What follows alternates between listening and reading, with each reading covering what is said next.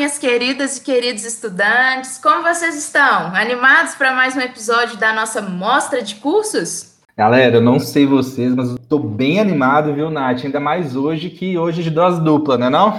Nossa, aqui tá igual a promoção de Burger King, Frank, leve em dobro. Cadê nossos convidados maravilhosos? Dá um oi pra gente aí, galera. Oi, gente, tudo bem? Meu nome é Aline, um prazer imenso ter sido convidada para esse podcast. É, eu tenho 22 anos, sou estudante de Ciências Econômicas na UFMG e estou muito feliz de estar aqui com vocês. Sim, oi, gente, tudo bem? Meu nome é Camila, eu tenho 21 anos, quase 22. É, faço Ciências Contábeis também na UFMG e também tô bem animada, acho que vai ser bem legal. Nice. Pessoal, então deu para ver que a gente está bem acompanhado aí, né, com a Camila da Contábeis, com a Aline da Economia, né? Elas vão falar, conversar aí com a gente um pouco sobre como é que é o curso delas, explicar o que, que o curso faz, né? Mostrar alguns pontos em comuns entre a economia e a contábeis, isso pode ser dúvida de algumas pessoas aí, né? E também ver qual é a diferença dos cursos, né? Isso é importante, né, não, Nath? Demais. É, os dois cursos são da, da área de ciências econômicas, né? Mas tem suas diferenças, tanto na grade curricular quanto na área de atuação, mercado de trabalho, enfim. Esse podcast é para você que está precisando de entender um pouco melhor sobre as diferenças desses cursos. Bora lá então? Gente, hoje nós vamos fazer diferente. Eu estou querendo começar com emoção. Meninas, contem pra gente como que foi quando vocês receberam a notícia de aprovação. Vocês Opa. já falaram um pouquinho da, do curso, da faculdade, mas a gente quer saber o momento exato. Vocês já estavam esperando? Estavam tentando outra faculdade? Como que foi? Vocês sempre quiseram esse curso, né? Importante também, sim, né? Sim. Ou se vocês escolheram através da nota, como é que foi? Boa. Bom, vou contar um pouquinho de como foi para mim. Primeiro, assim, né, foi muito, muito, muito emocionante. Eu lembro até hoje de da cena, assim, de olhar para a tela do computador e, e, e, ver o resultado. Então, é uma coisa que, então, né, já faz quatro anos e eu lembro direitinho. Foi, eu lembro até o horário. Então, foi muito, muito emocionante. E eu queria muito curso. É, vou até depois podemos falar mais disso, mas eu queria desde 16, né? Eu estava com 18 na época. Então, eu estudei muito para esse curso, sim. E aí acaba que eu não foi muito por escolha de nota, eu já eu tinha visto meu gabarito no Enem, eu imaginava que eu estava com uma nota bacana para nota de corte, bem relevante, assim. E aí, durante a escolha, durante os dias do SISU também, é, eu já estava sabendo que eu ia passar. Mas, assim, quando consolidou, foi uma emoção diferente, né? Porque até enquanto o SISU não fecha, você fica muito ansioso. Verdade. Uhum. E, ô Camila, você é, sempre quis contábeis mesmo? Você tinha cogitado pensar em para economia? Como é que foi? Boa. Eu, na verdade, sim, eu tinha cogitado. É, na época, eu não conhecia o curso de contábeis. E eu queria mexer com dinheiro. Era, era isso que eu queria. eu falei assim, ah, é, eu conheço economia, é o curso que eu conheço, então eu acho que eu vou fazer esse. E aí, na época, eu fui numa amostra de profissões, eu acho, acho que eu nem, eu nem lembro a universidade, mas aí foi a primeira vez que eu vi alguém palestrando sobre ciências contábeis. E eu senti ah. que era mais, mais prático, essa parte mais empresarial, ela era mais prática do, do, do que no curso de economia. Uhum. E aí foi meio que um amor à primeira vista, assim, quando eu conheci o curso, eu tive vontade de fazer. Que legal. Olha só, Frank, a amostra de curso salvando vidas aí, tá? Oh, pois é.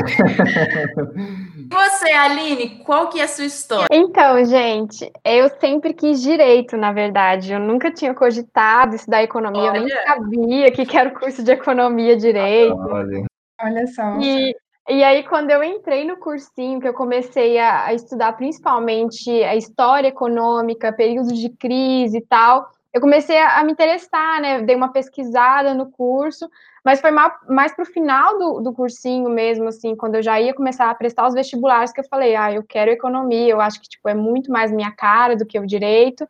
E acabei uhum. desistindo da minha primeira opção. Assim, me apaixonei pela economia, pesquisei a ementa das universidades e tal. Uhum. E aí foquei nisso, né, em tentar passar. Até porque eu já estava estudando para direito, que é uma nota de corte que é geralmente maior do que da economia, né, no âmbito geral. Então eu falei, ah, economia vai ter que eu acho que eu consigo passar, né, já que eu já estava tendo um estudo mais intenso, né, que era para o direito. E aí acabei mudando de ideia e não me arrependo em nenhum momento. E a notícia da aprovação, assim, o que eu senti no momento foi uma sensação de alívio, sabe? Eu acho que todo mundo que presta vestibular fica estudando por muitos meses sente isso, de, de finalmente não vai ter que fazer cursinho de novo, assim, isso é muito tranquilizante, assim. E eu, eu não passei só na FMG, eu passei em outras universidades, então teve aquela, aquela coisa de realmente, nossa, eu tenho uma vaga garantida, sabe? Uhum. Foi de primeira? Eu passei em algumas em São Paulo também de primeira, na UFMG eu fiquei em lista de espera, só que eu estava em primeiro lugar na espera. Então eu já ah, até tinha me matriculado em outra em São Paulo, eu falei, ah, eu acho que vou passar na UFMG, mas enfim, já tô com uma vaga garantida aqui, né? E aí uhum. esperei, enfim, passei, né? Porque sempre acaba rodando essas listas, a gente sabe, é, né? Roda bastante. E assim, além dessa sensação de alívio que, que eu, eu senti muito, eu costumo falar que também não é aquela, aquela mil, mil maravilhas, assim, que, nossa, passei, meus problemas acabaram, porque eu comecei a me preocupar um pouco com a questão de mudar de estado e tal, né, porque eu falei, não, a FMG é muito boa, mas, assim, eu vou ter que, né, procurar um, lugar para morar, vou uma cidade que eu não conheço, então tudo isso vem embutido também, sabe, eu gosto de desconstruir essa coisa de que a aprovação acaba com todos os seus problemas, porque não é muito assim, meus pais, inclusive, você acha que você vai passar na federal ganhar um carro, mas não é nada. não é nada disso. Eles super preocupados com questões financeiras e tudo, né? Então, isso vem à mente também, sabe? Eu gosto de falar disso para as pessoas, assim, realmente tem uma sensação muito boa de você passar na universidade, mas as responsabilidades continuam, né? Então, foi meio que isso. Eu fiquei feliz com a notícia, mas também já planejando o que ia ser daqui para frente, né? Porque o que a gente costuma muito falar é, a gente está envolvido com curso em popular, essas coisas, é que a gente não pode só passar na universidade, a gente tem que se manter lá, né? Então, isso também, isso também, vem embutido, assim, na, na, minha aprovação. Mas, no mais, foi, foi uma sensação maravilhosa, assim. Eu também lembro, que nem a Camila falou, eu lembro exatamente do dia, assim, de eu vendo lá no, no SISU, né, que eu fui aprovada. Então, é algo que faz muito bom, muito bem para a gente, de verdade, assim. Foi, foi maravilhoso. Que bacana. Que legal, Alina, que legal. Aline. É, falar, então, é, olha só, vestibulandos, a, a, a, ser aprovado na faculdade não é aposentar, não, viu? As, as responsabilidades dobram. É aí que os problemas começam de verdade, né? É verdade. ô, ô, Aline, só para não perder o flow, é, de onde que você é, assim, natural, no caso? Boa. Ah, eu que eu falei que eu vim para Belo Horizonte, mas eu sou de São Paulo, capital. Ah, você é de São Paulo, entendi. É, Isso, eu... e eu nem, eu, eu, nem conhecia assim Belo Horizonte. Eu falei, ah, eu, eu, dava uma pesquisada, sabe? Ranking da Folha de São Paulo, melhores universidades do Brasil. Aí eu vi lá o FMG Belo Horizonte e falei, ah, acho que vai ser isso, vou tentar. Uhum. Era isso que eu ia perguntar, sabe? Se. É, porque eu lembro que você falou sobre essa questão de ter olhado a emenda do curso, né? De economia. Eu mesmo já olhei, eu também fiquei em dúvida entre economia e história, acabei indo para história. E eu percebo, assim, olhando a grade de economia, de economia, por exemplo, daqui da UFMG e comparar, por exemplo, com algumas de São Paulo, de alguns outros lugares, eu percebi que. Se eu estiver falando bobagem, você me corrija, tá, Aline? eu percebi que é uma economia um pouco mais teórica e humana, assim, sabe? Ela não tem tantos uhum. cálculos, não tem tantas matérias, assim, que envolvam muitos cálculos, muitas contas, sabe? Acho que ela te prepara uhum. para um pensamento econômico, sabe? É, e, né, se, se, você me fala se isso é verdade, se não é. E se, uhum. e se isso teve algum impacto na sua escolha, né? Porque você escolheu por causa dos rankings, já que você tinha passado em Sim. São Paulo, para você era mais fácil estar em São Paulo, sabe? Mas acabou que uhum. decidiu vir para Minas, decidiu, né, tocar uma nova vida praticamente. Sim. É, é. Então, a nossa economia ela é um pouco semelhante, por exemplo, com a grade da USP, assim, tem muitas diferenças, mas é, é uma das que mais se assemelha, assim, né, a nossa ementa. Mas, de fato, a, a economia da UFMG tem uma, um viés muito voltado para a historiografia, e isso me encantou, assim, porque um dos motivos de eu ter escolhido economia foi o estudo de história mesmo durante o cursinho, é, leitura sobre crises, etc., então, isso me atraiu bastante, sabe? E a nossa economia, uhum. ela é, ela é, a economia da UFMG, ela avança um pouco mais em alguns pontos, como, por exemplo, as áreas de macroeconomia e microeconomia, que na USP são só duas frentes para cada uma. Na UFMG a gente tem quatro frentes para cada. Então, em uhum. algum sentido, assim, né, né, né, nessa questão da história, né, que a gente tem oito frentes só de história na economia, eu acho que realmente tem isso. E não quer dizer que também na, na UFMG a gente não calcula, porque, ó, tem muita gente que vai entrar, não vai passar em cálculo tranquilo, e não é assim, porque realmente puxa muito essa questão do cálculo, da matemática, né? Mas mesmo assim, eu acho que é um equilíbrio entre os dois, sabe? Algumas universidades vão mais para a questão do cálculo e tal. Eu acho a grade da UFMG muito equilibrada. E isso me atraiu uhum. também, assim, é, principalmente para a questão de história, saber que eu ia ler muito no curso, né? Uhum. Estudar bastante é, história econômica, desenvolvimento, e isso me encantou, assim. Então, foi com certeza um dos motivos de eu ter escolhido o UFMG. Bacana. É, Bom que a gente já colocou aqui um mito do curso, né? Vai fazer conta sim, vai ser difícil sim. Exatamente.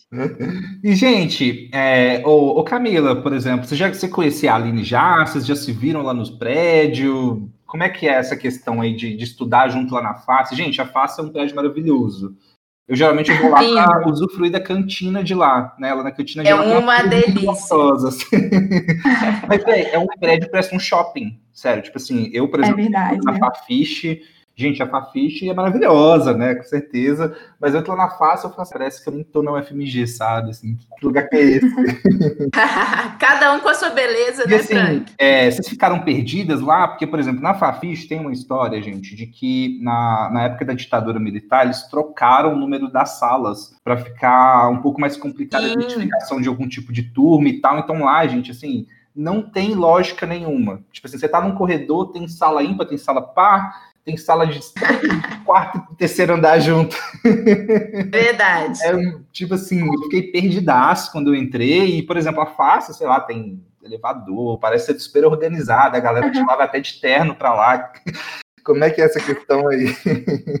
Sim, é, eu acho a face linda mesmo, e é engraçado tanto que ela é organizada, até visualmente ela é organizada, ah, assim. E eu, eu, acho que é muito isso de cada um com essa beleza, que eu confesso que eu também amo a fafiche. Mas lá na face, eu confesso assim, acho que de prédios é o prédio mais, mais fácil de você se encontrar. Não tem nada disso de número aleatório. É, por exemplo, todas as salas com número um são porque elas são no primeiro andar. Enfim, você consegue seguir uma lógica, assim, as coisas são mais organizadinhas. Mas é claro que você vai se perder no começo, com certeza. Isso é ser calouro, né? Sim. Ainda mais que uma coisa que eu recomendo também, tipo, explorem outros prédios. Então, se você está na face, vai conhecer todos e se perca na bio, se perca na Fafiche. Mas, e também acho que a face ela é relativamente grande. Por exemplo, você perguntou se já tinha visto a Aline, e eu creio que não. E olha que a gente está há um tempinho, né? Alguns anos lá. É, uhum. Aline, você me corrija se eu estiver errado, mas eu acho que eu não te conheço. Só agora. Então, é assim, tem como você encontrar muita gente, mas ao mesmo tempo não é pequeno o suficiente para você conhecer todos. Verdade. É, em Caixa Cash está, então, promovendo uma amizade aqui. Olha só. Exatamente. É, eu acho que eu não, não tô lembrada da Camila também, até porque eu acredito que você estuda, estuda à noite, né? E economia de Sim. manhã. A gente acaba não ah, se tem essa questão. É, mas assim, é, a face, acho que é um prédio bem integrado, é bem essa questão que a Camila falou, é bem organizado, assim, né? É, a gente não tem dificuldade de achar a sala de aula, por exemplo, no primeiro dia, eu acho que é muito tranquilo nisso. E é um prédio lindo, assim, um ambiente super confortável para a gente ficar. Tem nosso diretório acadêmico com sinuca, enfim, sala.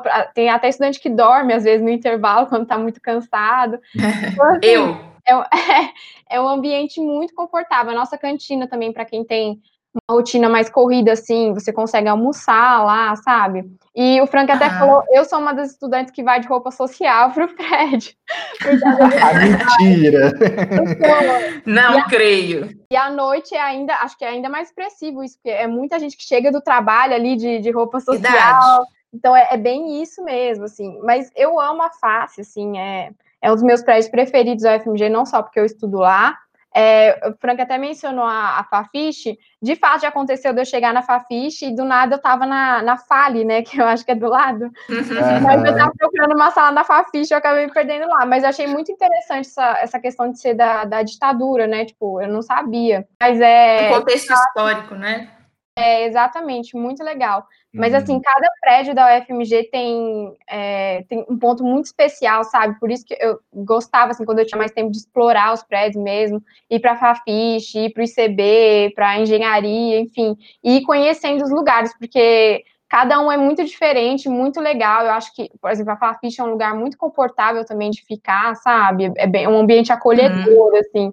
Eu acho que a FAS também tem um pouco disso e enfim, eu me sinto muito bem lá. Já costumei, já, já falei que a FACE era a minha segunda casa, assim, passava às vezes o dia inteiro lá.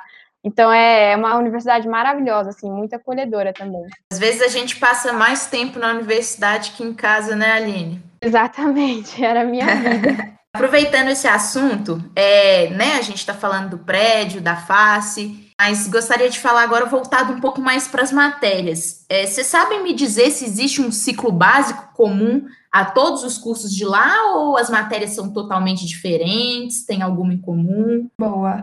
É um ciclo básico, assim, comum a todos os cinco cursos da face? Não. A gente tem muito. Então, o que acontece? Por exemplo, na Contábeis, no primeiro período você tem a contabilidade 1.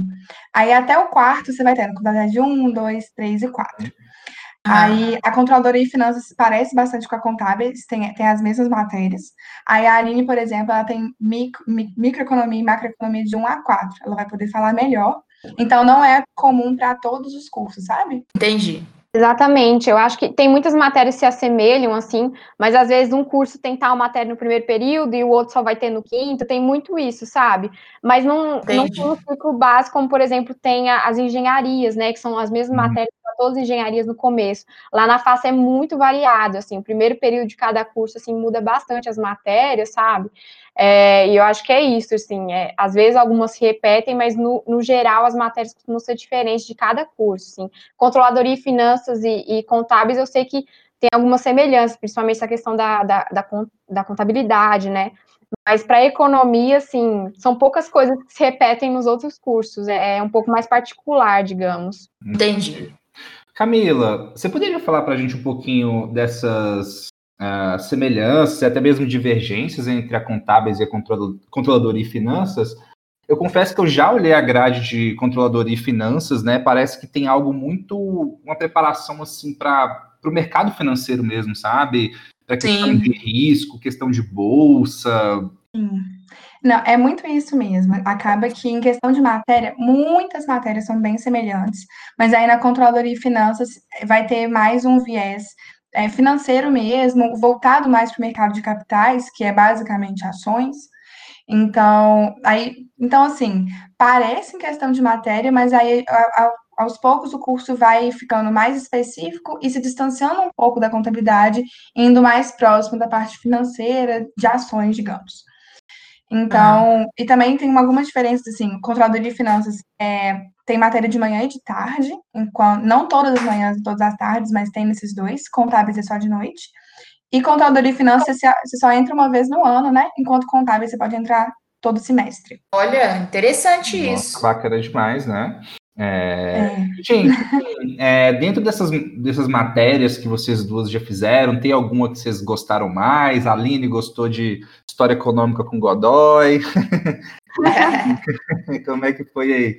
Essa que odiaram também, né, Frank? É, boa, e aquela assim que vocês não, né, que foi a pior de todas. Ah, é, eu tenho uma lista, brincadeira. Mas, olha, por incrível que pareça, eu gosto muito das matérias de história, né, foi o motivo de eu entrar no curso, só que eu sou muito apaixonada pela macroeconomia, muito, assim. Para quem não sabe, é, macro estuda mais coisas como, por exemplo, inflação, taxa de juros, desemprego, né, é, todas essas coisas que definem coisas menores, digamos assim, né? Uma maneira bem super, superficial de explicar a macroeconomia. Mas é, eu fiquei apaixonada, assim, desde a da macro 1, né, e a gente tem quatro, eu já comecei a gostar uhum. muito, assim, porque parece que estudando macroeconomia você entende um mundo, sabe? Então eu achei uhum. uma coisa incrível.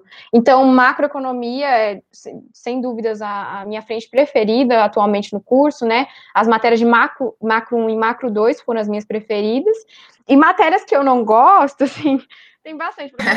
cálculo, né? Que cálculo, assim, é uma matéria muito importante, assim, não tira a importância de cálculo, assim, é obrigatório todos os estudantes façam, porque de fato você tem que aprender aquilo para continuar no curso, mas uhum. é muito difícil, assim, é, é, algo que você já chega ali no primeiro período passando por tudo aquilo, né? Tem coisas completamente novas e bem avançadas, então, assim, eu não diria que eu não gosto de cálculo, mas foi um desafio muito grande para mim. Matéria que eu de fato não gosto, eu acho que foi microeconomia 1, que eu tive uma má experiência, porque o, o, professor era matemático, então assim, ele já foi um, muito avançado assim ensinando as coisas, então eu, eu, não consegui pegar tão bem, sabe? Então, acho que foi a, essa a minha maior dificuldade. Então é, é, essa coisa, meu perfil é esse, gostar de macro e micro eu fico mais com o pé atrás, entendeu? Entendi. Ô, Aline, é, dizer que não vale falar mal de matemática aqui nesse podcast, hein? eu sou da matemática. Com certeza, inclusive eu falo bem de matemática, porque eu deveria ter estudado mais matemática no ensino médio, eu não ia passar toda essa dificuldade que eu passei. Então, se eu tivesse. Fica a dica aí. É, não, Estimulando.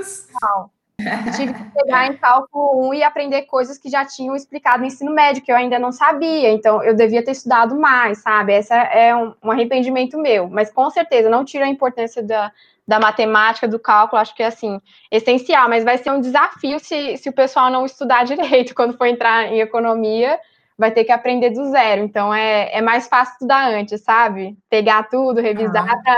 para não chegar com a dificuldade que eu cheguei.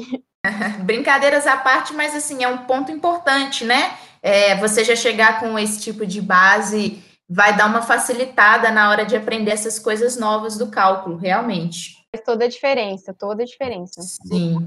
E você, Camila, qual que é o amor e ódio aí? Eu acho que uma coisa que vale dizer também, igual a Aline falou, vai depender muito do professor que você pegar. Porque, por exemplo, tem algumas matérias que eu fiz com determinado professor e eu não gostei, e aí um amigo meu amou porque fez com um professor diferente, que tinha um estilo de didática que mais conversava com ele e tal.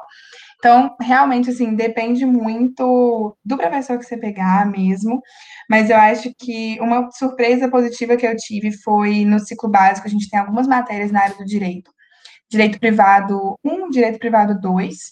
E ah. eu aprendi muito e eu não esperava ter, ter tanta relação com o direito no curso. E foi uma surpresa muito boa.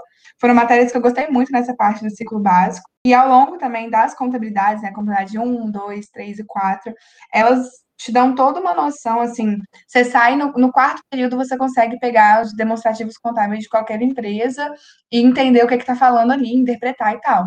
Então, é uma uhum. construção bem bacana, e inclusive os professores dessa parte, da contabilidade 1 até a 4, também costumam ser professores muito dedicados, muito bons. Então, eu gostei Sim. bastante.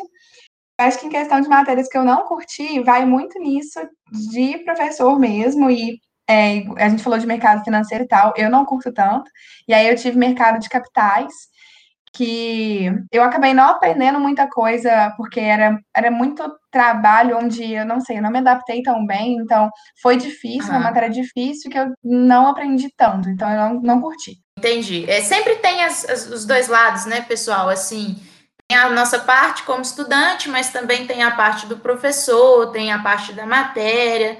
Enfim, é, é normal também a gente não gostar de tudo, né, Frank? É, tipo assim, não necessariamente você tá no curso errado por isso, sabe? Exato. E como as meninas falaram, gente, às vezes você vai amar uma matéria, como por exemplo, vou pegar o caso aqui da história, que é meu caso, medieval. Véi, o pessoal chega amando medieval na faculdade, depois que faz a matéria começa a odiar, porque você aprende que tudo que você aprendeu no ensino médio é uma mentira, sabe? Ou não é exatamente aquilo.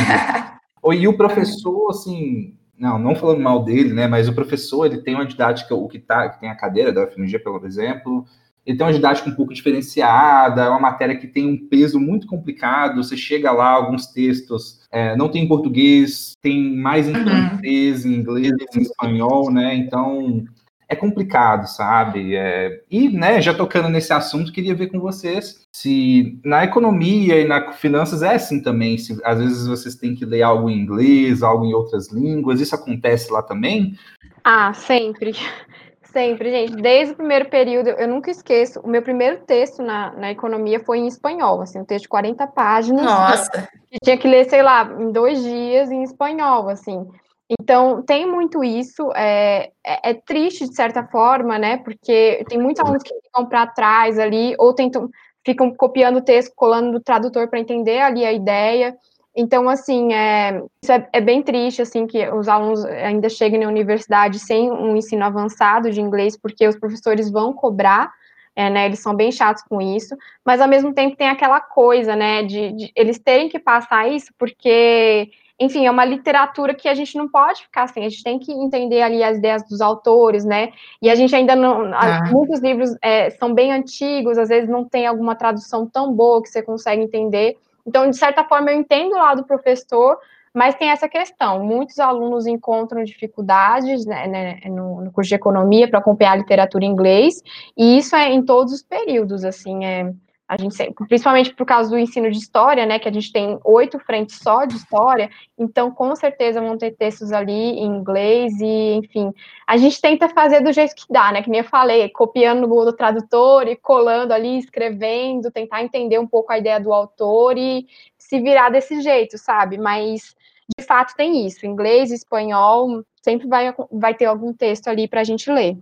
Nisso, eu acho que a Contábeis é um pouco diferente. Eu não tive, eu não vou falar que eu não tive nenhum texto, mas assim, ao longo desses oito períodos, eu lembro de um artigo apenas em inglês. Então, é bem menos do que a Aline falou. Bem menos. É. E aí entra muito porque a contabilidade, ela já é uma, é uma ciência mais recente, né? E ela tem que ser a parte brasileira, é, não tem como a gente falar de contabilidade, não existe só uma contabilidade. A do Brasil, ela segue as normas internacionais, mas ela tem as suas particularidades. Então temos muitos estudiosos aqui do Brasil que vão que estudam a contabilidade, então os artigos, as produções são em português já. Então, uhum. realmente assim, Acho que isso é um ponto. Eu não vou falar nem que é um ponto positivo, porque, beleza, a gente não usa inglês e espanhol ao longo da faculdade, mas não significa que no mercado de trabalho a gente não vai ser cobrado sobre isso. Então é bem Verdade. importante. É, não vou falar assim, ah, não, não precisa de inglês. De definitivamente precisa sim, só não vai precisar para fazer o curso. Aham. É, e no primeiro período assusta mesmo, né, Aline? A gente chega calor e aí já tem textos, né, com, com outras línguas, mas é importante deixar claro aqui também pros, para os vestibulandos que a conta, né? Por mais que tenha esse problema e essa dificuldade a mais, tem como se virar. Não é isso, gente?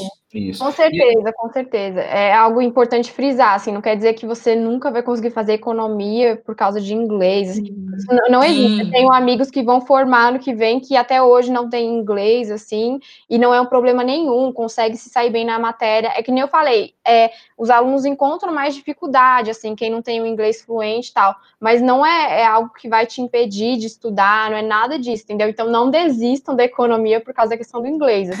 Boa, boa importante, mas, enfim, é, aprendam durante o curso, né? Enquanto dá, uhum. no seu tempo, mas com certeza dá para fazer o curso sem, sem um inglês fluente, coisa do tipo, entendeu? E, né, não se preocupem com isso, ainda mais agora na época de vestibular, né? Acho que a última Exatamente. coisa que se preocupar é o inglês para você poder fazer a matéria da faculdade, né? Exatamente.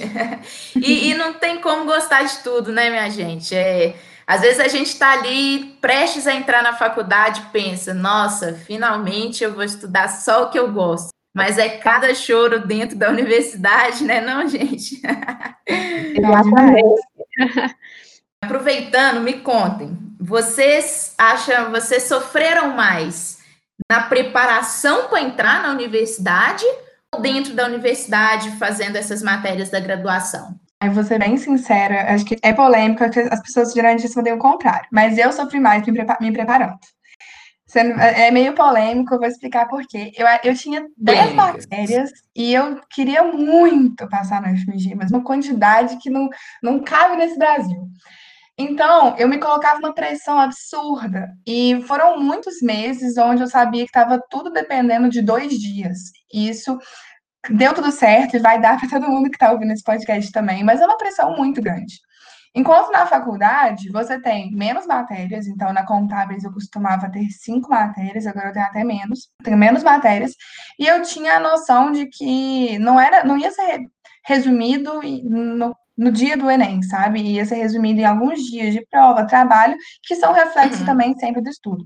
Então, eu acho a pressão da faculdade menor, mas é claro porque também eu me preocupei muito em não acumular matéria e ter a minha responsabilidade para que as coisas não se acumulassem e eu conseguisse lidar com a faculdade. Para mim foi um pouco dos dois, assim, porque o ano de cursinho eu falo que foi um dos mais, piores assim da minha vida, questão da, da ansiedade, tudo isso, né?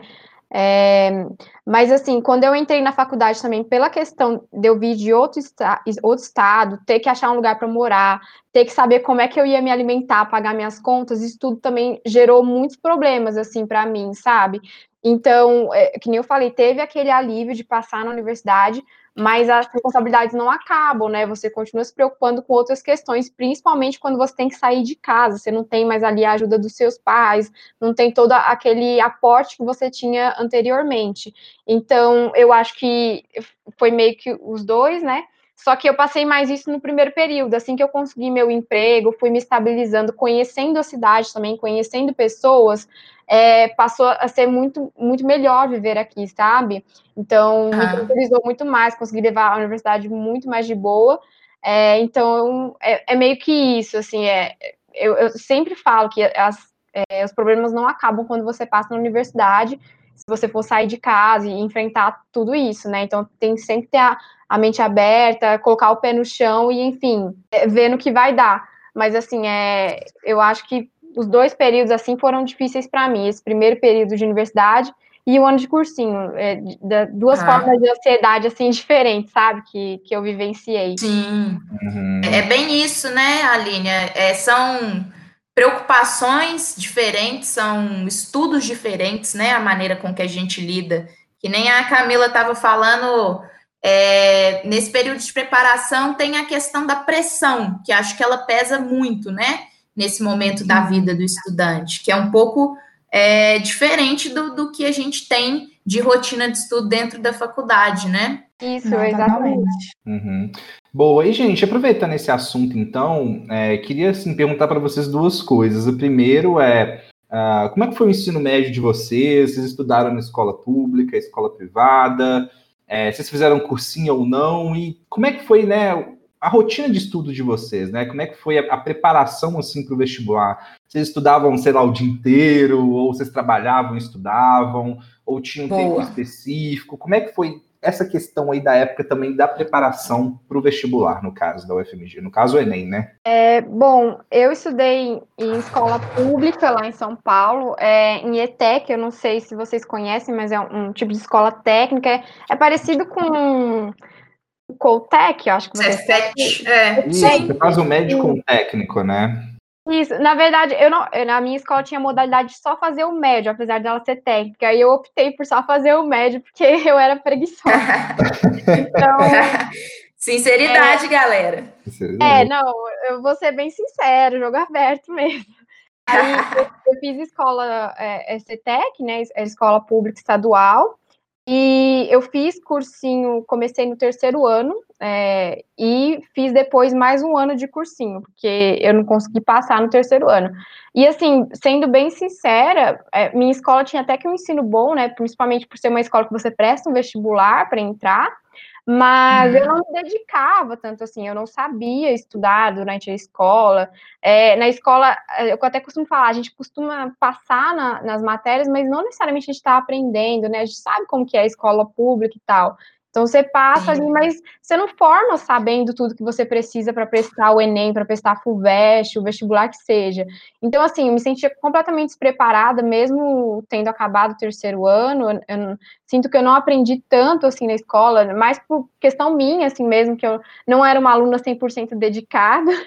Então, uhum. é por isso justamente que eu fui procurar um cursinho, né? E por não ter condições de pagar um cursinho, eu acabei fazendo um cursinho popular na faculdade de Direito da USP, né? A minha irmã já tinha feito esse cursinho, então acabei seguindo os mesmos passos que ela. Bacana, Aline, que bacana. Muito é, bom, que legal. É, Como que chama? Opa. Chama Arcadas Vestibulares. É bem famoso ah, lá em São Paulo. Ah. Lá eles têm essa cultura de cursinho popular, né? Eu mesmo muito, já fui no, no Incup de lá, né? Que é o Encontro Nacional de Cursinhos Populares que a Brasil Cursinhos realiza e, assim, lota de cursinho de São Paulo, sabe? Acho que na USP tem um tanto, né? Só na USP. Acho Nossa, muitos. Tanto que até... Né? Eu até estava tranquila, porque o Arcada você faz uma prova também para entrar, né? Porque são muitos inscritos. Mas eu falei, cara, se eu não conseguir, eu sei que vai ter outro cursinho em São Paulo para me atender, assim. Então isso me tranquilizou. A rede Emancipa também em São Paulo é muito, muito grande, assim, tem várias escolas. Então, assim, eu me senti muito acolhida nesse sentido, né? Da minha cidade ter, ter tanto essa iniciativa, sabe? E aí. Bacana é muito bom, assim, mudou minha vida, né? Porque se não fosse o cursinho, que nem eu falei, eu estava completamente despreparada para prestar um vestibular. Mas no cursinho eu sinto que eu realmente comecei a virar gente, assim, realmente aprender, estudar. Todos nós. Até porque, não é? Falei, é, na escola a gente passa nas matérias mesmo sem saber, mas você vai prestar FUVEST se você não sabe, você não vai conseguir sua vaga, entendeu? Então eu comecei a me tocar daquilo, falar, não, agora eu vou ter que realmente aprender tudo que eu não aprendi nesses três anos. Então estudava assim o dia inteiro, estudei muito, assim, é, fui pegando matérias que às vezes outros alunos já sabiam, ainda não tinha aprendido, mas foi um nível de dedicação, assim, absurdo, sabe, que eu tive no meu ano de cursinho, e Sim. compensou demais, assim, né? A, a, minha aprovação aí é a, a, prova disso, então valeu muito a pena. E eu sinto que, pelo meu exemplo, pelo menos, é aquela coisa de que nunca é tarde para a gente aprender, nunca é tarde para a gente estudar, porque o meu, meu aprendizado no ensino médio foi bem defasado e mesmo assim eu consegui recuperar. Foi muito difícil, mas assim, deu tudo certo, sabe? Então eu costumo falar isso para as pessoas também, que é não desanimarem caso você termine o terceiro ano, preste vestibular e não consiga uma nota boa, porque foi o que aconteceu comigo, assim. Mas é, é ah. correr atrás, né, do atraso e no final dá tudo certo. A gente consegue. Muito interessante mesmo, Aline, assim, Boa. você compartilhar essa história, né? Porque às vezes o aluno sai ali do terceiro ano e tudo mais e já vai né, querendo passar, porque assim, todo mundo quer passar de primeira e tudo mais, e acaba desanimando se não passar de primeira. Mas sempre tem uma segunda chance, tem como tentar, exige muita dedicação, exige, né? Mas tem como chegar lá, né? Exatamente, exatamente isso. Nunca é tarde, sabe? Para a gente conseguir ah. pegar é, os estudos e tal. Boa. E você, Camila? Boa.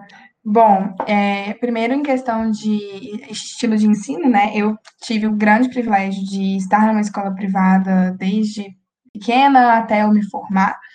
E era, inclusive, uma escola privada muito renomada no Enem mesmo. E aí, então, primeiro, com isso, assim, eu era bastante estudiosa, mas eu também tinha uma escola que me dava bastante apoio. E eu passei logo, assim, terminei o terceiro ano, passei. E aí, basicamente, no terceiro ano foi quando eu pensei, não, agora é estudar para o Enem e tal. Antes eu estudava para a faculdade, mas bem parecido com a Aline, assim, acaba que a gente não aprende tudo. Eu não gostava de biologia de jeito nenhum, não aprendi absolutamente nada. Então, no terceiro ano, falei assim, não, então, agora não adianta ter passado se na hora eu não vou saber fazer uma questão de, de biologia. Então, vamos lá. E aí, nisso, eu estudava eu não tinha aula, eu tinha aula todas as manhãs, mas não quase nenhuma tarde, mas eu estudava pelo menos a tarde inteira, assim, e estava na, na escola de manhã. Geralmente de noite eu não era nem um pouco produtiva e eu me respeitava muito sobre isso, eu tinha esse privilégio, né, de poder me respeitar sobre isso. Então também já fica essa dica, assim, se você não é bom num horário, não gosta de estudar nesse horário, não rende, tá tudo bem, sabe? Rende nos horários que você é bom. Então, eu, por exemplo, né?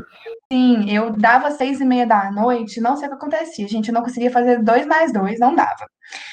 Então, eu passava a tarde estudando e uma coisa que eu sempre fazia todo final de semana era pegar uma prova antiga do Enem e aí eu fazia eu fazia eu fazia muita matemática porque era onde eu tinha mais dificuldade. Então, todo sábado de manhã eu lembro que era de 7 da manhã até as 9h15, que aí dá 2 horas e 15, se eu tô certa. De. Não, 2 horas e 15 dá, mas é se, se continua 2 minutos por questão, sei lá. Eu fazia de 7 da manhã às 9h15 da, manhã, da manhã, todo sábado, que, é, uma prova do Enem. E aí eu fazia tanto prova do Enem oficial, mas também aquele Enem que é para comunidade que está presa, enfim. Eu esqueci o termo PPL. agora. Isso, eu fazia esse PPL também. Fiz muita, muita prova do Enem de verdade, muita. Nossa, importante isso, né? E, gente, é, a Aline, por exemplo, fez cursinho popular, né? Lá tinha simulado também, tinha essas questões. Você, como é que você fazia nessa questão de, de estudo, assim, essa técnica? Você estudava por teoria, por questão, por simulado? É, então, gente, meu cursinho, os cursinhos populares de São Paulo, inclusive, eles são muito avançados, assim, meu cursinho tinha exatamente a mesma infraestrutura de qualquer cursinho particular, assim, cursinhos caros, é tanto que a gente usava material de um, de um sistema lá em São Paulo que é bem famoso, que eles doavam para a gente apostilas novas, assim, a gente recebia todo mês, é, com exercícios, com os simulados, inclusive, que o Frank mencionou, a gente fazia simulados com muita frequência, e eles eram uhum. por esse sistema de ensino também que apoiava a gente, né? Então, assim, é, o aluno de cursinho popular, em questão de infraestrutura, não fica para trás é, dos outros alunos de cursinhos particulares, sabe? A gente consegue é, receber todo esse apoio, de fato, toda essa ajuda que a gente precisa. Então, nessa questão, não, não tenho zero críticas, assim, meu cursinho me ajudou demais. É, em relação aos estudos, que nem eu falei, no começo eu fiquei meio perdida, assim, porque eu não sabia estudar, eu nunca tive uma rotina de estudos na minha vida antes de entrar no cursinho, assim, então eu ficava meio, meio perdida, ah, mas o que, que eu vou estudar hoje? Eu tenho que estudar a matéria que o professor ensinou no dia, ou eu tenho que pegar o que está atrasado, e aí com o tempo a gente vai aprendendo, né, não tem muito jeito, até que eu, eu comecei a praticar isso, né, de o a matéria que teve no dia eu estudo, assim. E aí, como eu tinha, o meu cursinho era à tarde, né? Então, eu geralmente estudava de manhã, pegava a matéria por conta e estudava à noite também. Aí, durante a tarde, eu tinha o horário de aula, né? Digamos. Uhum. E aí, assim, eu me tornei uma pessoa extremamente produtiva durante o ano de cursinho. Eu, não, eu tentava não perder nenhum segundo ali do meu tempo. Inclusive, eu ficava cerca de cinco horas por dia no transporte público, só no transporte Nossa! Público. Que é, isso? porque meu cursinho era muito longe, eu morava na periferia de São Paulo e eu tinha que ir até o centro. E São Paulo, vocês sabem que é bem pequeno, né? Hum. Então, eu fazia todo esse trajeto e me, até dentro do ônibus eu estudava. Eu, eu, li todos os livros de vestibular da, da FUVEST, da Unicamp, dentro do ônibus. Só dentro do ônibus, eu não li Meu em outro horário. Nossa, então... gente, olha aí essa história de determinação, tá? eu tentei compensar todo, todo ah, o, o, estudo que eu não tive antes, todo, todo o tempo perdido, né? Sendo super produtiva, assim, para, enfim, não ter que ficar fazendo cursinho outro ano e outro ano, e não que tenha problema nisso também, né? Mas, assim, eu queria, como eu já não tinha passado no terceiro ano do, do ensino médio, já não tinha aprendido muita coisa, era realmente um ano que eu peguei para falar, eu quero aprender esse ano, sabe? Eu quero estudar, quero me tornar uma pessoa muito inteligente. Então, é, eu tentei, é, sabe, estudar todo o período que dava, assim, inclusive finais de semana, assim, é, eu, eu, falo que ano de cursinho a gente tem que abrir mão de muita coisa, infelizmente, né? Às vezes abrir mão de ter que sair com os amigos porque você vai estar estudando, tá chegando vestibular, mas assim, no final vale a pena porque você sabe que depois você vai conseguir fazer tudo isso, você vai conseguir, né, aproveitar e com a, a tranquilidade que você passou na universidade. Então, assim, não é fácil, não foi um ano fácil para mim, é, é, mas, cara, o tanto que eu aprendi, coisas que eu lembro até hoje, é, o tanto de responsabilidade que você adquire também durante o cursinho, por, por, né, por manter esse foco na, no vestibular, eu acho que isso não tem preço, assim. Então, foi um ano difícil, mas também de muito aprendizado para mim em todos os sentidos, sabe? A questão da rotina Sim. de estudo e tal. Vale a recompensa, né? Vale. Vale, eu vale demais. falar, Aline, que, sei lá, o, por exemplo, eu também estudei em cursinho popular. Todo, todo podcast a gente fala de cursinho popular, né, Nath? Eu acho que a gente tem que fazer um. Ai, gente, não tem como.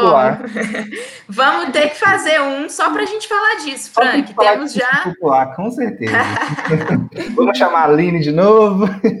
Não é? Mas, assim. Você diz sim para a gente, Aline?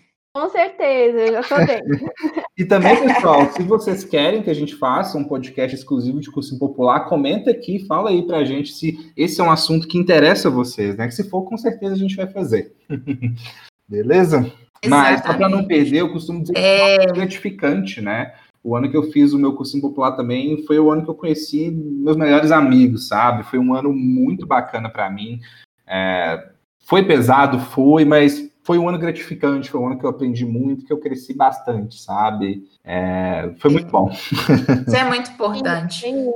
A gente fala dos pontos negativos, ah, porque ficar estudando ansiedade, mas eu também tenho amigos de cursinho que eu falo até hoje, assim, pessoas muito queridas, então, nossa, foi maravilhoso, assim, não, não é um ano que eu trocaria, assim, na minha vida, sabe? Eu acho que eu cresci muito em vários sentidos e, enfim, foi, foi maravilhoso. Apesar de... É, apesar de tudo. A gente é. teve aí, pessoal, dicas bem importantes mesmo, tanto da Aline quanto da Camila, sobre essa trajetória. As duas colocaram, né, as vivências, como que elas estudaram, que precisaram de abrir mão. A Camila também deu dicas, assim, essenciais. Uma, uma que eu, das que eu considero mais importante é essa questão de se respeitar respeitar seu tempo, respeitar o, a maneira com que você estuda, né? Não é porque o seu amigo consegue ser produtivo à noite, de madrugada, que você tem que ser. Boa. Inclusive, né, né, Frank? Inclusive, é, muitos especialistas indicam mesmo a gente parar nossas, é, digamos assim, atividades, né, muito intensas bem antes, pelo menos uma hora antes de dormir, porque a noite de sono é muito importante para você manter um nível de produtividade durante a semana, né? Então, isso é uma questão importante, muito importante. Mas, enfim, agora a gente fez um remember aqui da, da vida das duas, mas vamos falar um pouquinho de futuro também, né? Boa, é, importante, né? Demais, dinheirinho, carreira, mercado de trabalho. Camila, você já pensou sobre isso, assim, em que área você vai seguir? Eu queria até saber, inclusive, se dentro mesmo da graduação, né, você já está atuando em alguma coisa que seja voltada para o mercado de trabalho? Como que está essa, uhum. questão? Boa. Ótimo. Camila, só, só para complementar um tiquinho também o que a Nath falou, eu queria que você falasse um pouquinho também sobre o curso que você faz, né? Eu acho que, assim, uhum. é, quando eu vejo finanças na minha cabeça, eu penso, sei lá, conta, contabilidade, essas coisas, mas o que, que faz o profissional da sua área? O que, que realmente o seu curso te forma a ser? Não, ótimo. É, primeiro, acho que uma coisa, geralmente as pessoas têm um estereótipo de que contábeis é uma ciência exata, e não é uma ciência social aplicada. E o que isso significa? Olha. Que temos, né, tem toda essa parte, tem os números, tem os relatórios, tem tudo isso, mas é tudo isso voltado para servir informações a tomadores de decisão, que, resumindo, é, a gente está fazendo, produzindo e analisando dados para entregar para pessoas humanas tomarem decisões, então a gente tem todo também uma parte do estudo voltado para essa parte de finanças comportamentais, esse tipo de coisa. Então, não é uma ciência exata, tem um pouco de matemática, mas o curso vai se distanciando da matemática quanto mais especializado ele vai ficando. Uhum. E, no uhum. geral, é, a contabilidade, ela é muito de, igual eu falei, da gente produzir informações relevantes e verídicas, né, assim, verdadeiras sobre a situação financeira de uma empresa e conseguirmos tomar decisões sobre isso. Então, é, realmente a questão de conseguir, de fato, ter uma informação onde você consegue saber, ah, não, então agora com, com esse relatório aqui, eu sei que o caminho que eu tenho que seguir é tal. Então, geralmente é voltado para esse ambiente mais empresarial mesmo, para empresas de fins lucrativos. É, e geralmente, assim, o curso igual eu falei de contabilidade de 1 a 4, ela é muito voltada também para empresas que estão abertas na bolsa, mas, enfim, também dá para atuar com empresas que são menores e outros aspectos que já não são é, tão preto no branco assim. Então, um exemplo que até engata na pergunta que a Nath fez, de o que, que eu quero fazer, né, a partir de agora. É, um exemplo de carreira, que é a carreira que eu quero seguir, é a carreira de consultoria. Uhum. Onde você é, você pode ser consultor contábil, financeiro, mas eu, eu quero seguir a área de consultoria empresarial. Então, beleza, né? Eu, eu faço contabilidade, mas o meu interesse mesmo é de ficar mais na parte de gestão de empresa, parece até com administração. Mas essa área de consultoria ah. empresarial, ela não é uma área onde você tem que ter um curso específico. Então, tem pessoas da consultoria empresarial que fizeram filosofia, é, turismo e contabilidade, engenharia. E é a área que eu mais quero Olha, seguir. Sim. Não sabia, não sabia. Pois é. Eu acho que também entra muito nisso, sabe? Acho que uma coisa que eu achava era que a gente tinha um curso, portanto, a gente ia para determinadas profissões. Sendo que cada vez mais o que você tem de é, característica sua para e até mesmo de disposição para determinado tipo de trabalho pode ser que seja mais relevante do que a sua formação necessariamente. Claro que, é, se a gente está falando de assinar como um contador de uma empresa, você precisa do seu registro, é uma, é uma profissão mais técnica, da mesma maneira que a auditoria também é. Mas tem uhum. várias profissões que não precisam de você ser formada em contabilidade e entra muito mais a sua noção de mercado, a sua noção de business no geral mesmo. Entendi. E deixa eu te perguntar, você já teve algum tipo de contato na faculdade com consultoria, essa área que você pretende? Sim, pois é. Eu atualmente eu sou diretora de projetos numa empresa júnior. Aí eu vou explicar o que que isso Olha ela, gente. É uma empresa júnior. Sim. O que é? Onde vive? Conta pra gente. O que comem, né?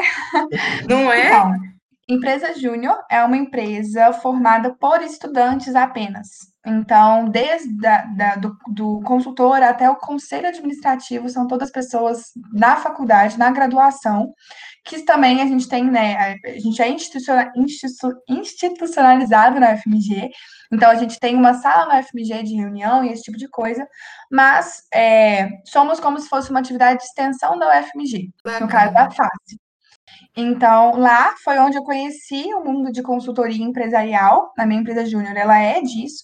E foi onde eu aprendi era que eu quero seguir para minha vida. E eu fui subindo de carreira. Então eu entrei como trainee. Pra, como trainee, você basicamente é como se fosse um trainee de uma empresa que a gente conhece, uma empresa grande, mas claro que nas suas ah. devidas proporções. Mas você entra como trainee, eu fui, fui consultora, fui gerente, fui diretora agora.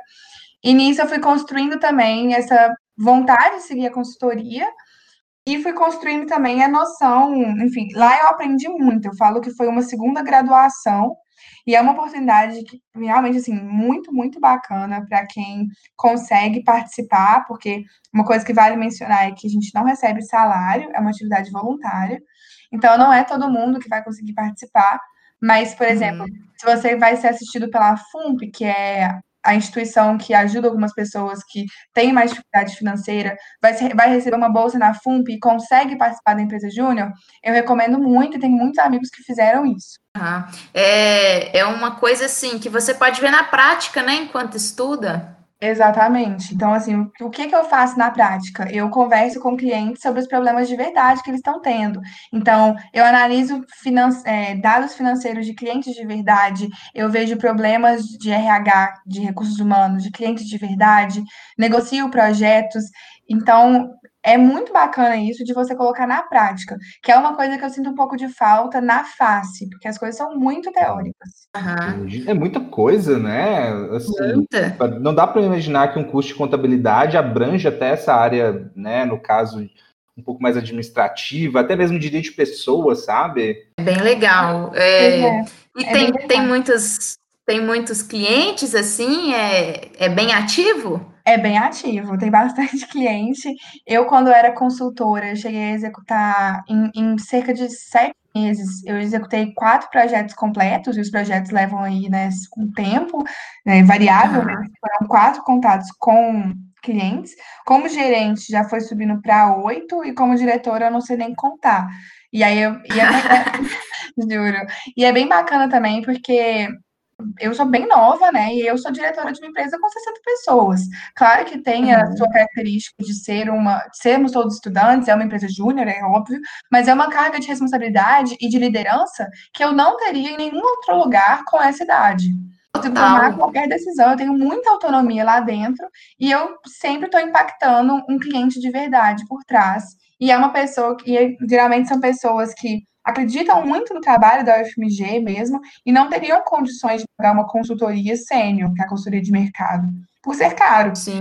Então a gente também tem esse impacto social que eu acho muito bacana.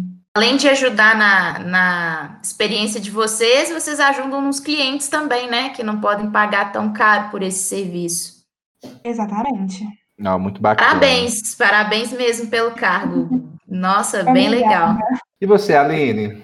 Conta um tiquinho aí pra gente. Então, eu gostei muito da parte que a Camila falou que o curso dela não é uma ciência exata, porque economia é a mesma coisa, todo mundo acha que economia é, é ciência exata e também é do ramo da, das ciências sociais aplicadas, né? Então, a gente costuma falar que vai mais para ciências humanas do que para ciências exatas, né? Então, isso é muito importante de saber, né, que economia não é algo certo, assim, tanto que se fosse, a gente não teria tudo que está acontecendo no, no, Brasil e no mundo, né? Toda a questão de crise e tal. Se a gente já uhum. soube uma resposta Complexo, né? Exatamente, assim, são vários modelos e aí eles são manipulados por seres humanos, assim, é, eles podem levar para diferentes caminhos de acordo com as decisões que são tomadas. Então, Sim. a gente tem que entender muito isso quando é, vai entrar no curso de economia enquanto estuda mesmo, né? É, e sobre a atuação de um economista, nossa, economista dá para fazer quase tudo, assim, é, a gente consegue até que se inserir bem no mercado de trabalho, né? Até, às vezes eu brinco com meus amigos que, que economista vai ficar tudo desempregado, porque to, tá todo mundo desempregado, né? Engenheiro, biólogo, matemático. Então, assim, é por causa do cenário de crise, né? Mas em condições normais, assim, o economista ele até consegue boas condições de emprego, né? Tanto no, no setor público, privado, porque a gente é, tem um, uma atuação bem pragmática no mercado, assim, a gente consegue se adaptar e não necessariamente você vai usar tudo que você viu em economia ali quando você está atuando, mas assim, é, o pessoal gosta de economista por, por essa capacidade de raciocínio, né? É, que, economista, eu, eu, falo que a gente ah. calcula muito e lê muito, né? Então isso é atrativo para o mercado, né? A gente consegue fazer uma planilha aqui, um fichamento ali. Então, uhum a gente tem essa capacidade de adaptação, sabe? Eu acho que não, não falta emprego assim para economista no Brasil e, e, no mundo. A gente até que consegue se inserir. É, ah. Sobre, além disso, nessa questão de atuação de mercado, eu também já estou há cerca de dois anos trabalhando em banco, né? Eu comecei como estagiária, hoje eu já sou empregada. É, ah. E assim, o que a gente vê na prática, sendo bem sincera, é que não necessariamente você vai usar tudo aquilo que você aprende no curso, né? Que nem eu falei. Então, já quebrar essas expectativas, né? É, eu uhum. trabalho, por exemplo, com mercado financeiro. Então, eu aprendo bem pouco, assim, quase nada de mercado financeiro no curso de economia. Tem muita coisa que você tem que pegar mesmo na prática ou enfim, é, estudando mesmo, né? Eu costumo ler muito, muito, muito mesmo, assim, tirar certificações. Assim. Então, tudo isso é, é, é, importante frisar, né? Que não, não só a graduação vai, vai garantir que você saiba todo o conhecimento que você precisa ali no mercado. A Camila, por exemplo, fez. É, trabalhei em consultoria, né? Uma, uma iniciativa, um projeto de extensão de uma empresa júnior. Isso é muito legal, porque o que o curso não consegue te oferecer na questão de prática, você consegue de outras formas, né? Então, Sim. isso é bem importante, sabe? Mas no mais é isso, assim, é, e eu acho que eu vou acabar seguindo nessa área mesmo de mercado financeiro, é algo que eu gosto e acabei me identificando, assim, e pretendo me especializar mais, mais nessa parte mesmo. Uhum. E é algo que tem crescido muito, né, Aline? Eu mesmo percebo que apareceu muitos canais que falam sobre finanças ultimamente, sabe? Verdade. Seja o canal da Natália, seja, sei lá, Primo Rico, alguns outros grandes que tem aí, né? Assim, todos com seu viés, mas o pessoal tenta falar um pouco sobre essa questão de finanças, de economia, de bolsas, investimentos, né? E isso tem, tem, trazido a garotada, a garotada, assim, tem trazido o pessoal, né? Tem despertado o interesse do pessoal em querer conhecer mais sobre isso, né? Obviamente para ganhar dinheiro, né? Ou seja, os seus objetivos e tal. E, eu, e se eu... organizar também financeiramente, é, né? Eu mesmo virei fã da Nath Finanças. Se um dia eles escutar isso aqui, beijo, eu sou sua fã. É. Não, com certeza. Assim, o mercado financeiro, eu acho que ele entra em colapso eventualmente, né? A gente sabe aí pelo que acontece na história, mas não é o que vai acabar um dia, assim. Eu acho que só tende a aumentar mesmo o mercado de capitais de forma geral. E, assim, eu acho que é, o número de pessoas que estão investindo a cada dia tem aumentado muito e por essa questão da, da educação financeira que está chegando nas pessoas, sabe? Elas estão entendendo, por exemplo, Sim. que uma poupança, na verdade, faz você perder dinheiro, sabe? Então, quando elas começam a, a entender essas coisas, elas passam a, a buscar opções, né, para uhum. fazer para ganhar dinheiro mesmo, vamos ser sinceros, é, é, importante, né? As pessoas têm que fazer o rendimento delas é, ah. com certeza, crescer, né, ao longo do tempo, ter uma garantia para o futuro, assim, né? É, enfim, é, ter cuidado com, a, com, as finanças pessoais. Então, eu acho que esse debate tem crescido muito, isso é muito importante. Se eu não me engano, acho que o número de investidores na Bolsa dobrou esse ano em relação a todo, é todo o período da história. Em plena crise, assim, pandemia, né? Porque justamente as pessoas estão buscando alternativas para para ter uma renda, né? Porque é um, cenário de crise, é para todo mundo. Então, eu acho que é algo que está tá crescendo muito assim o debate sobre isso, e é importantíssimo, gente, a discutir educação financeira, principalmente, não só a questão de investimento, mas a gente saber cuidar das nossas finanças, é, ter uma reserva. Cuidar do dinheiro, né? Tá? Exatamente, né? Conseguir é, se virar mesmo, assim, ter, ter um dinheiro para qualquer coisa que você precisar, você não ficar na mão. Então, isso é muito importante. Esse debate tem crescido a cada dia aí e estamos participando da forma que dá, né? Mas isso também Ele é parte é das próprias empresas, né? Você mesma que falou que trabalha em banco, é, os bancos têm se tornado cada vez mais oferecida aquela opção de banco digital, né? Sem taxas, né? Para fazer transações com opções de investimento, né? Seja, sei lá, o, o, Banco Inter, que tem, sei lá, eu fiquei sabendo esses dias que eles compraram a Isinvest, que é uma corretora, né? E aí, pelo próprio aplicativo, você investe, né? Tanto na bolsa, quanto em ações, quando, né, renda passiva, né? Renda fixa, perdão. Então, Exato. nossa, é uma coisa assim, tem mudado bastante, né? E a gente percebe, eu pelo menos percebo isso muito na prática e percebo que isso é uma coisa muito recente, né? Assim, de questão uhum. desse ano, de ter dado um boom e, né, todo mundo nessa onda, né? Igual você disse, é muito importante isso acontecer, sabe? É, exatamente.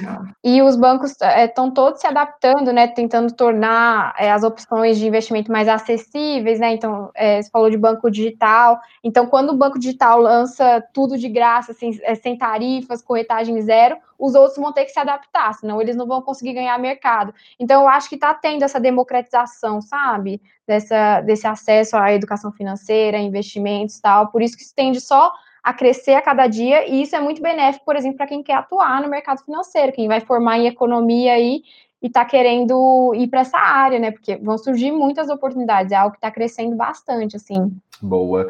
Só para né, continuar nessa vibe, é, como é que, tanto no curso seu, Camila, também, quanto no seu, Aline, existem é, possibilidades de trabalho também na vida pública? Como é que funciona isso? Talvez o curso de economia, por exemplo, tem algum concurso que você possa fazer? O curso de né, contábeis também? Ou é mais focado assim realmente na área privada, no mercado privado? Não, bacana. Tem sim. É, eu até falei um pouquinho né, da auditoria e tem como você, você seguir para auditoria privada, mas também tem, tem concursos para auditoria na Receita Federal. Então, enfim, é, a, a, parte da auditoria é uma das partes mais fortes, assim, de questão de concursos, é, inclusive é o concurso mais concorrido. Também tem alguns outros concursos é, em algumas outras áreas. Eu confesso que eu sou mais do mercado, então eu nem sei citar tantos, mas eu sei que existem bastante. Mas eu acho que principalmente essa parte de auditoria. É, então, para quem quer seguir essa área, assim, da parte pública, também tem, tem mercado, sim. Mas eu, eu acho que, assim, a, atualmente, em questão de. Eu vejo alguns professores meus falando, e também até é bom falar, né? Então, dentro da contabilidade, a gente também pode seguir para a área acadêmica, então também é uma opção. opção Boa! De, já, anteci já antecipou a nossa pergunta.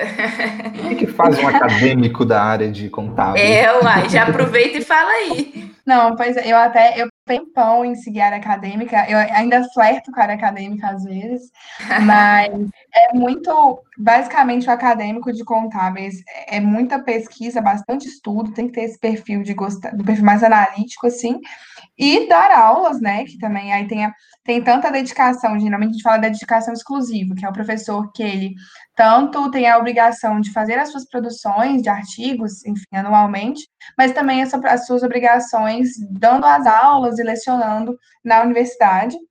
Então, geralmente, para ser professor na UFMG mesmo, atualmente, é muito de seguir carreira de mestrado, doutorado, a partir do doutorado já é mais comum a gente ter professores já, e até em algumas universidades é, é, particulares, eu sei que até de pessoas que estão no que passaram no mestrado e que já estão dando aula e estão seguindo carreiras assim.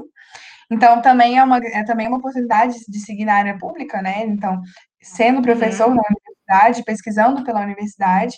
E é bem bacana também, assim, é, acho que no geral na vida pública a gente vê que tem uma estabilidade um pouco maior, né?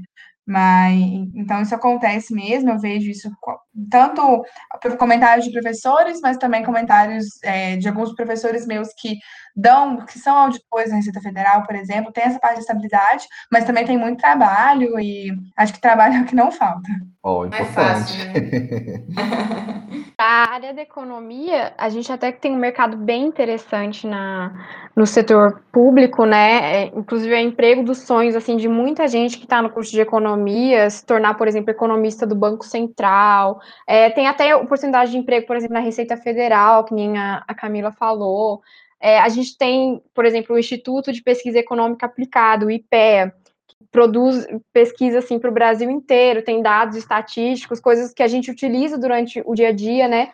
E esses institutos também, eles contratam, né, economistas, assim, dão prioridade para a área de economia, para os colaboradores, é, e enfim, entre outros órgãos, né, a gente tem o da FGV também, é, é uma área, assim, bem, bem interessante, é, é, muito concorrido também, já adiando, então por isso que acaba a faculdade fica estudando assim durante um ano ou mais só para tentar a prova do concurso público, que é, é, bem difícil, assim, se eu não me engano, não para desanimar ninguém, assim, mas sendo, trazendo dados mesmo, eu acho que uma vaga para economista no Banco Central era cerca de 500 pessoas por vaga, então, assim, é Meu bem Deus. difícil, mas, cara, para quem quer, assim, quem, quem gosta mesmo, eu acho que vale muito a pena, assim, se eu pudesse ser economista do Banco Central, eu com certeza seria, é, é algo, assim, incrível, então eu acho que é um, é um mercado bem interessante para quem quer atuar, e os profissionais que atuam na, no setor público também, na parte de economia, é, costumam trabalhar muito, assim, é muita coisa, é pesquisa econômica para o país inteiro, né, então são dados muito importantes ali que você está manipulando, então, assim, é, é um mercado bem vasto, eu acho muito interessante para quem quer seguir, e a área acadêmica também, que nem a, a Camila mencionou, e é o que eu queria falar sobre a área acadêmica, é que muita gente acha que, ah, que eu vou fazer mestrado, doutorado para me tornar professor, e não necessariamente, se você não gostar de lecionar, você pode fazer inúmeras outras coisas, inclusive para iniciativa privada com seu currículo de, de área acadêmica, né? Então, o que a gente vê, por exemplo, é, é diretores de bancos que têm doutorado, assim, em alguma área, e assim, isso é meio que necessário, inclusive, para eles chegarem nesses altos cargos, né?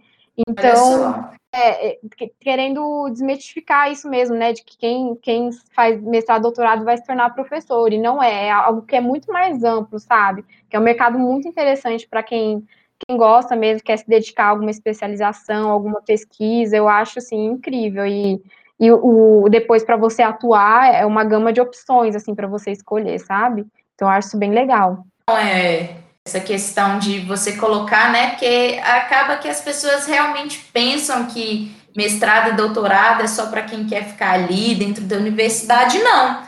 Como você disse, tem os diretores, e que é quase um pré-requisito, né, para alcançar essa vaga. Exatamente, exatamente. Você vai ver diretores de bancos, assim, o currículo deles, maioria deve ter algum doutorado, às vezes coisas até no exterior, entendeu? Então são pessoas extremamente qualificadas que acabaram seguindo para a área privada mesmo, por opção, entendeu? Então é, uhum. é, é, muito do que você Nossa, quer fazer depois. saber disso. É, tem Sim. muitas opções depois, quando você termina a, a, trajetória acadêmica, sabe? Sim, eu, eu gostei bastante das informações que vocês trouxeram sobre essa questão de atuação e mercado de trabalho, é bastante amplo né, Frank? Assim, Nossa, fiquei até demais. com vontade de investir na bolsa. Fiquei com vontade de trocar de curso aqui. Não, que isso, fiquei com vontade de ser consultora também, achei muito chique gerir uma empresa. Gente, nós estamos aqui então encaminhando para o final, né? Nossa, passou rápido demais, a gente Nossa, conversou voou, de tanta né? coisa, voou, quase buscando meu cafezinho. Gente, meninas, que que deixa eu fazer assim mais as últimas perguntinhas. É, na verdade, nem é uma pergunta, assim, é uma colocação mesmo. É, tem alguma curiosidade, alguma dica que, enfim, vocês queiram dar para os vestibulandos que estão tentando essa área? Eu acho que primeiro, acho que assim, primeiro de dica, acho que antes de tudo, né, estuda bastante nesse momento agora de vestibular, porque vai valer a pena é, também se respeita, vai dar certo.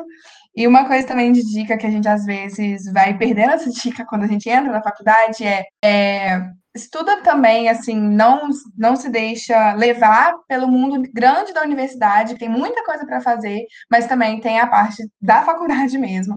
Então, às vezes, a gente, enfim, fica muito maravilhado com todas as oportunidades e acaba não dando tanto foco, assim, para as matérias.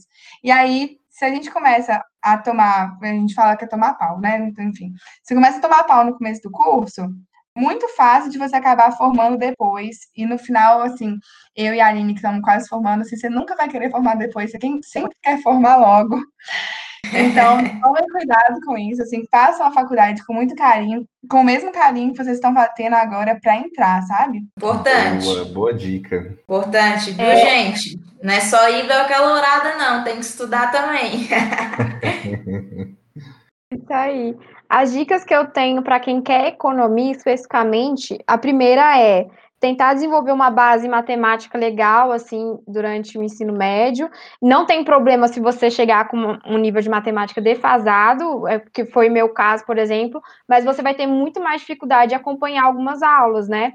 Então, assim, se tiver oportunidade durante o cursinho, durante a escola, pegar as coisas mesmo, tentar entender a matemática, sabe? Porque você não vai conseguir fugir dela quando você entrar na economia, assim. E é, uhum. é algo incrível que vale muito a pena. Então, eu acho que esse foi um ponto que eu falhei um pouco. É, durante o meu ensino médio, meu cursinho, eu deveria ter focado um pouco mais na matemática, principalmente porque eu queria ir para economia, né, um curso que envolvia isso. Ah. E, acima de tudo, desenvolver também o hábito de leitura, né, porque no nosso curso a gente lê muito, e não só para economia, mas para qualquer curso é importante, a gente lê muito. Verdade. Para a vida, né? A vida, para a vida. E acaba se tornando algo interessante. Leitura é um hobby, né, então, assim, eu acho que vale muito a pena. E a questão da, que a Camila falou, de fato, se você chega na, na faculdade assim, meio sem foco, querendo só ir para festa, fazer isso, aquilo, eu sei que tipo, a gente quer é, desestressar um pouco, né, pelo ano de pelo cursinho, pelo ensino médio, mas mesmo assim é bacana, tipo, tentar pelo menos ter aprovado em tudo, sabe? Pegar ali as coisas da faculdade porque senão, é, enfim, depois a vida cobra. Então, lá para frente, a gente demora um pouco mais para formar, tem tudo isso, né? Então, bom já chegar uhum. na universidade, porque, aproveitando tudo que a universidade tem a fornecer, com certeza, assim, saindo com os amigos tal, mas mantendo esse foco, assim, né, nas matérias, até porque a gente lutou tanto para entrar, né? Então, assim, vamos aproveitar, vamos usufruir disso, né? Vamos tentar aprender mesmo, né? É, por essa vaga que a gente se esforçou tanto. Então, eu acho que é isso. Essas são as minhas dicas para os futuros estudantes de economia. É um curso maravilhoso, então vão na FEC que eu recomendo muito. Assim, eu tenho diversas, eu reclamo do meu curso, falo que ai, dá vontade de desistir, não sei o quê, mas eu não escolheria outra coisa, vou formar feliz em economia. Eu acho que é isso, acho que é uma excelente escolha para quem está querendo aí. Gente, a gente reclama, mas gosta, né, Aline? Exatamente, tem. Eu tô rindo até agora da frase da Aline que a vida cobra. E cobra mesmo, viu, gente? É. Pois é, viu? Então, gente, então a gente está encaminhando aí para o final. Gostaria de agradecer a presença da Aline, a presença da Camila. É, foi muito Demais. bom ter essa conversa aqui com vocês, gente. Assim, confesso que até eu fiquei agora maravilhado pelos cursos aí das, né, de economia, de contábeis. Acho que né, me abriu um pouco mais a mente sobre esses cursos, né? Eu mesmo, assim, eu conhecia assim relativamente bem, mas com vocês falando aqui, gente, deu para ver que é bem mais do que eu pensava, sabe? Total, é, total. Brigadão mesmo por ter colado aqui com a gente. Acho que, acho não, tenho toda certeza que esse podcast vai ajudar muitas pessoas aí, né? Que estão indecisas, às vezes pensando assim, ah, será que eu faço? Eu não gosto de cálculo. é, Será que eu vou oh, ficar empregado? Então, brigadão, gente, assim, de verdade. É, eu também ah, agradeço demais. É, se foi bom para a gente, né, Frank? Imagina para os vestibulandos aí. Deu para a gente pois é. aprender é. muito aqui e com certeza eles também. Essa questão que você falou do cálculo, eu como professora de matemática, vamos, gente, dá, bora lá que dá para dá para passar, não vem com essa não que dá para passar. e muito obrigada, meninas, pela presença de vocês. Espero que a gente tenha oportunidade de estar conversando novamente em, em outras em outros momentos, né? Foi muito bom mesmo. Muito obrigada. Ai, com certeza. Muito obrigada pelo convite. Também fico super disponível. E também, vestibulantes que quiserem tirar alguma dúvida, acho que estamos super disponíveis para tirar dúvida. Então, venham para a face. E também vou fazer, falando da empresa Júnior, né? Venham para o CJ, super bem-vindos. Pode deixar gente, o Instagram de vocês aí, gente. Sim, sim, sim. Gente, obrigada, viu, pelo convite. Estou muito lisonjeada. Eu amo falar sobre meu curso, amo falar sobre a minha experiência, assim, é para todo mundo saber que, assim, sempre dá tempo de você estudar e, e, enfim, ser aprovado, não é algo que, né, não é um sonho distante, assim. Então, para quem quiser conversar também, quiser mais detalhes, enfim, sobre o mercado de trabalho, sobre o curso, qualquer coisa, assim, pode me chamar também, estou super à disposição, adoro falar sobre essas coisas e tal. Enfim, se eu puder te ajudar de alguma forma, estou aqui, viu? E obrigada, viu, gente, pelo convite mais uma vez. Nós que agradecemos. Pessoal, nós vamos deixar o, o Instagram das meninas na, na descrição do nosso episódio, tá? Quem quiser tirar alguma dúvida, pode chamar, pode mandar também na nossa DM que a gente repassa. E muito obrigada mais uma vez por estarem aqui com a gente. Esperamos vocês no próximo episódio. Fechou? Valeu, galera. Tamo junto demais. Até o próximo. Beijo. Tchau, tchau. Obrigada, gente. Um beijo.